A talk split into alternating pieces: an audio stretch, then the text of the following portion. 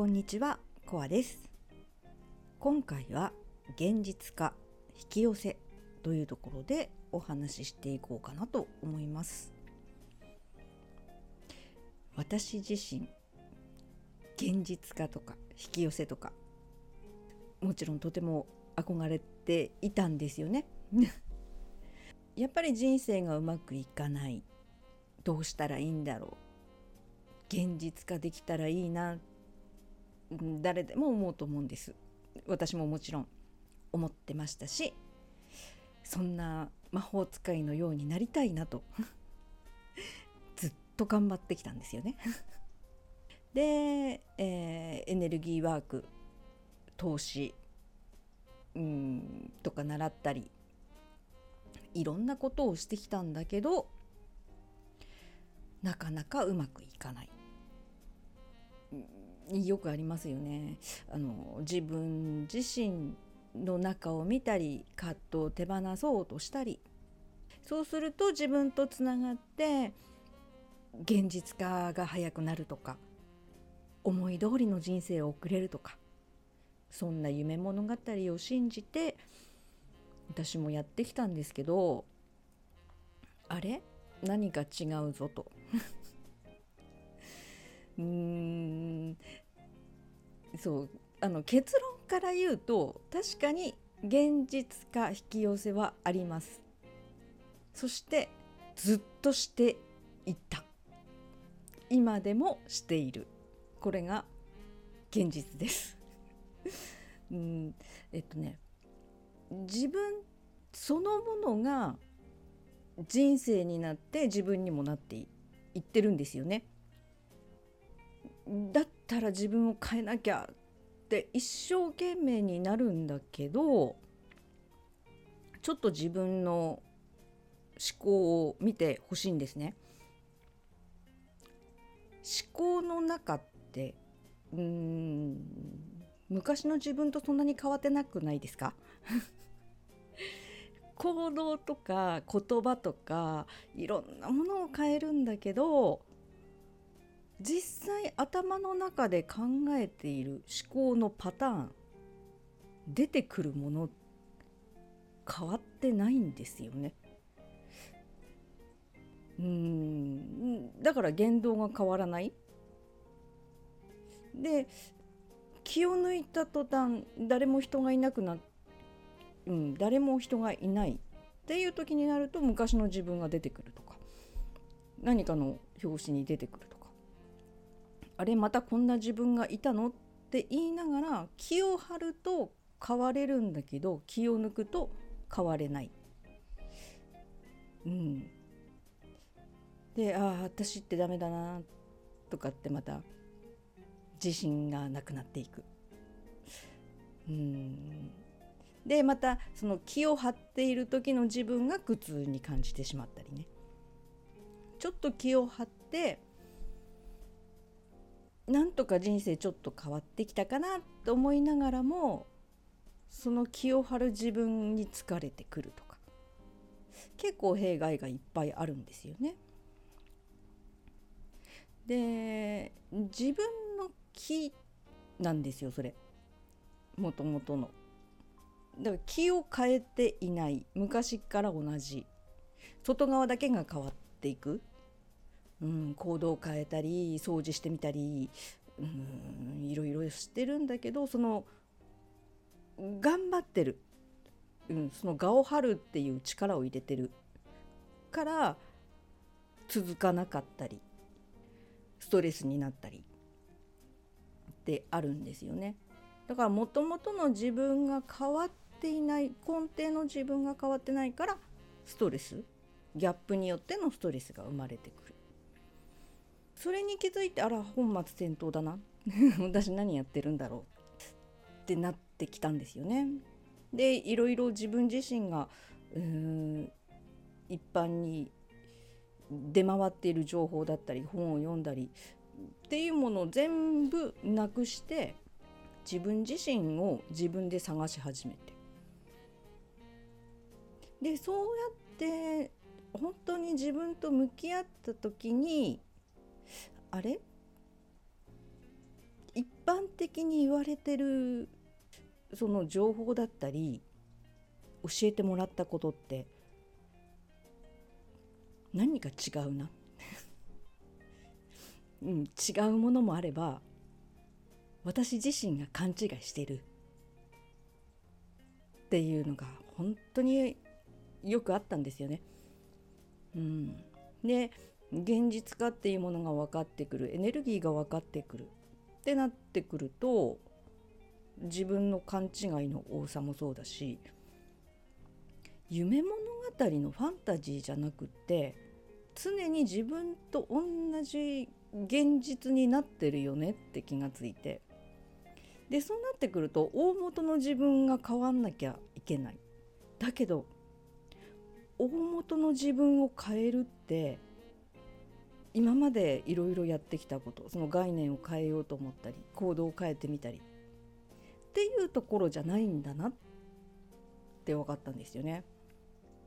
なんていうのかな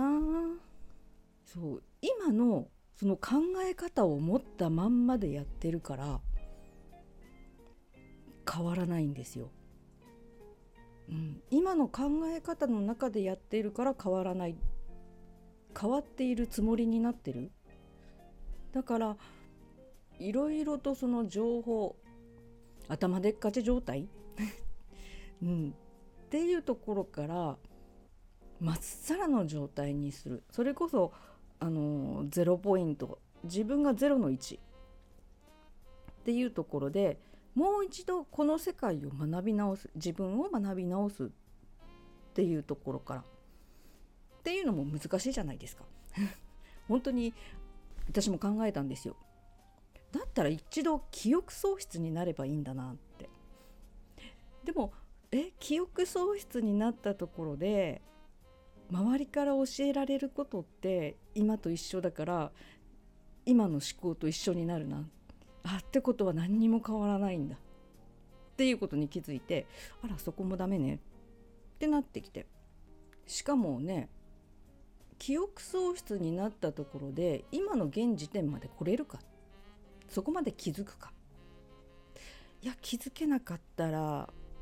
何の意味もないなって思った時にやっぱり今の状態から始めるしかない。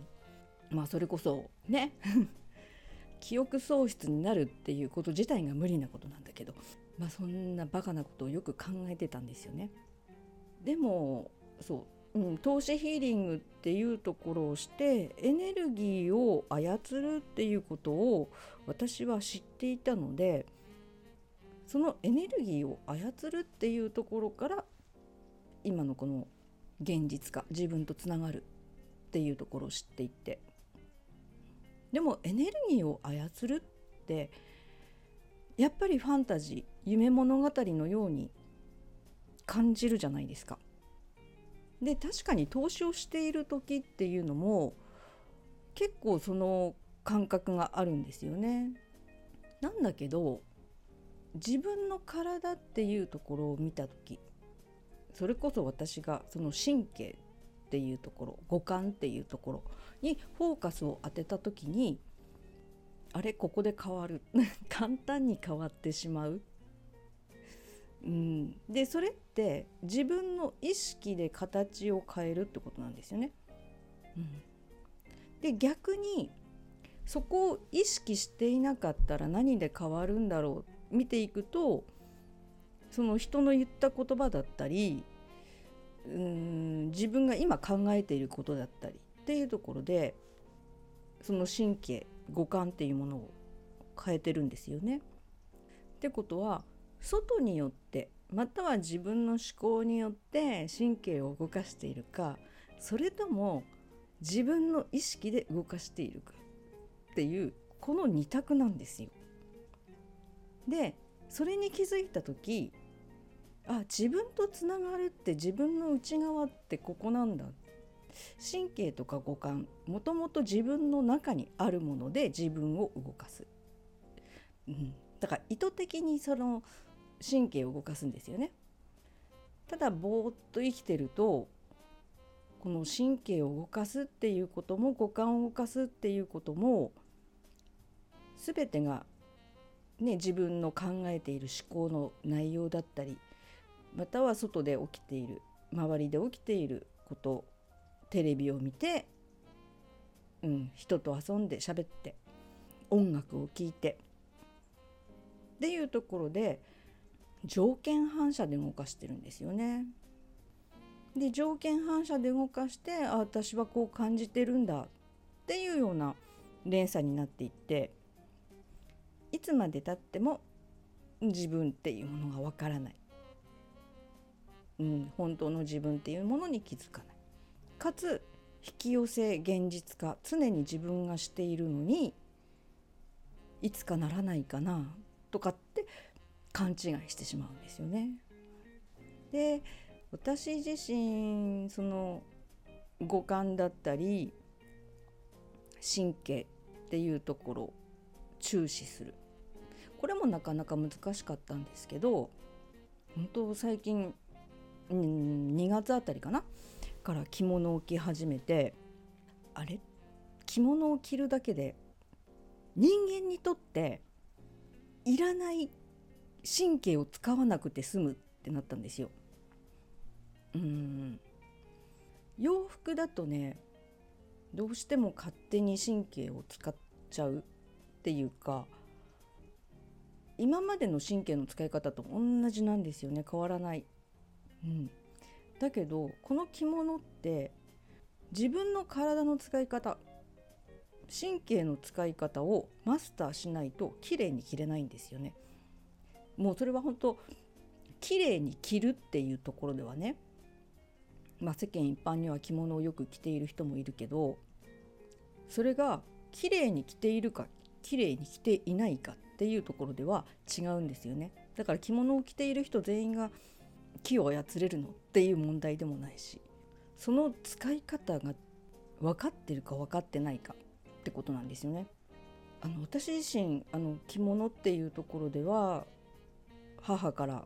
また父からいろいろこう着るんだよとかその概念っていうのかな。着方ではなく着物を着るっていう動作着た時の気をつけるところだったり。で昔はこうしてたんだよっていう伝わってきているものっていうところで知っていたのでできたんだけど現代の思考で着物を着ている人っていうのはやっぱりそこがわからない。あのどうしても今の感情思考から来る感情によってそっち側に行っちゃうんですよね。うん、でこれが現代の流れっていう一般的なものなんだろうけど着物を着てみてうんまあ昔から着てはいたんですけど改めてこうやって着てみると気の使い方っていうのが着物で習得できてだからそれこそ着物木のもの、うん、っていうことなんですよね。エネルギーそのもので。で木崩れすると木が崩れるんですよ、うん、だから木が崩れるエネルギーが崩れる。本当に日本ってすごい国だなって改めて思ったしうんこの旅っていうところでもそこに力が入らないとうまく歩けない、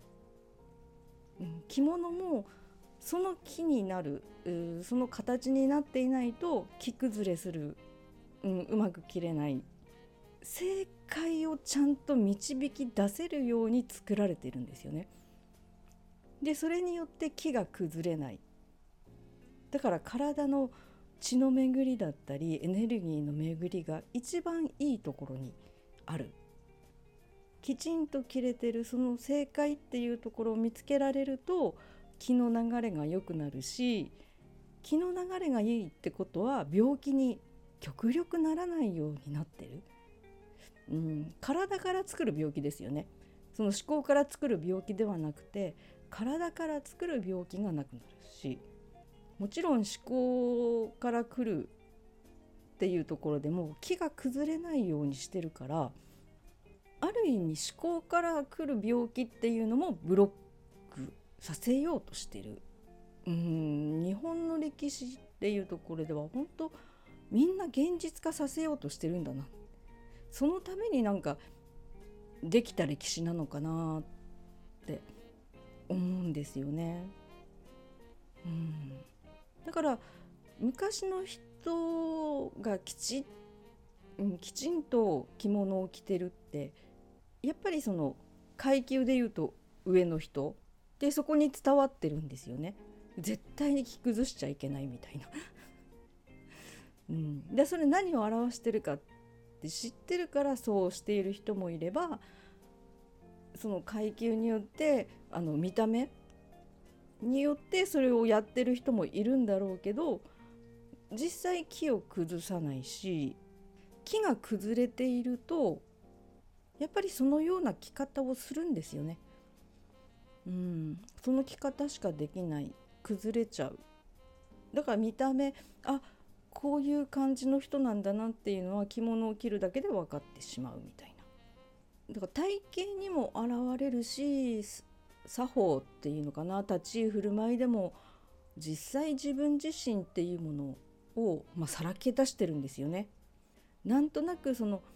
初めて会った人の第一印象であこの人ってこんな感じかなって思うっていうのも大体わかるっていうのもその辺り。喋ってみてああこういう感じなんだっていうのも実際隠せないものであって。だからこそ見える範囲分かる範囲っていうところで直していてもその芯っていうところ深部が治らないし。でその深部を鍛えるにはどうしたらいいかっていうのは実際体の中の中心、うん、ここを鍛えることであって中心から徐々に使っていくって感じなんですよね。だけどほとんどの人が中心を使わずに外側から使っている、うん、体もそうだし外側だけの作ることを現代はしていてだからそっちの方面の思考になる。形になる。体になる。そして生き方になる。逆に中心から生きることによってさらに中心っていう方向に向かうんですよね。中心に向かっているから自分自身の本当の核っていうところにもつながれるし核につながると今思っているその思考の思考これが自分だって思っているものがあれ？自分じゃないなこれって。それこそ自分ってどんなものにもなれるし形が変わるだけで自分は変わるし。何の意味もないもの？自分自身って何の意味もないものなんだな、う。ん、全てその自分自身をどう扱うか。でどう扱っているかっていうその基本的なエネルギーの部分が自分と一緒そして人生と一緒で引き寄せているもの現実化させているものっていうことなんですよね。うん、だからこれを本当ね早く気づいてほしい。うん。なんで、えー、そうなっちゃったのかなってまあ後悔はいろいろね、まあ、この現代に生まれてきたんだから仕方ないんだろうけど。でもここまで崩れてしまってるからこそ正した時になんでそうなんだろう、うん、差が分かることで差があればあるほど分かりやすい。欠点っていうものが見えやすい、うん、だからこそもうああのところには戻りたくないなってなるんですよね。だって自分自身が現実化の大元。でそれは思考じゃないしこのエネルギーでその神経を通ってるものなんですよね。自分の神経に何を通しているか。うん。それこそ漢字でも神経って神の経路って書くんですよね。なんで見た瞬間に私はそういうことが分からなかったんだろうって。もう書いてあるのにっていうことすら気づけてない。昔の人はずっと教えてくれてたよっていうことにも気づけない。で多分ね100年ぐらい前の時代ってそれあったんですよ。分かってたんですよ。今のようなフィクションとノンフィクションの区別ができていない世界じゃないから。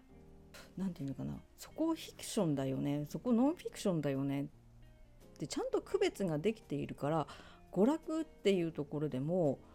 娯楽なんですよ。それを現実化させようとはしないんですよ。なんかそこにどっぷりとはまらない。ああ楽しかったで終わるみたいな。それも神経を緩ませるためのものであって緩ませるために行ってるっていうのも分かってるんですよね神経を見てるから。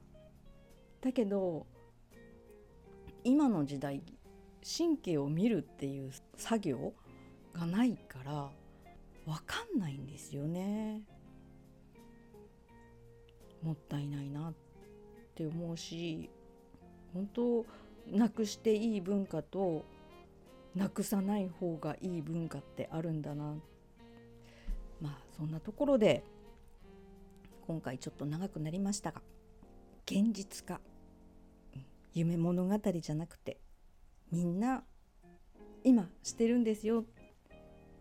自分と同じもの引き寄せてますよ。っていうところに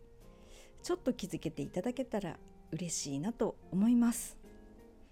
また、えー、何か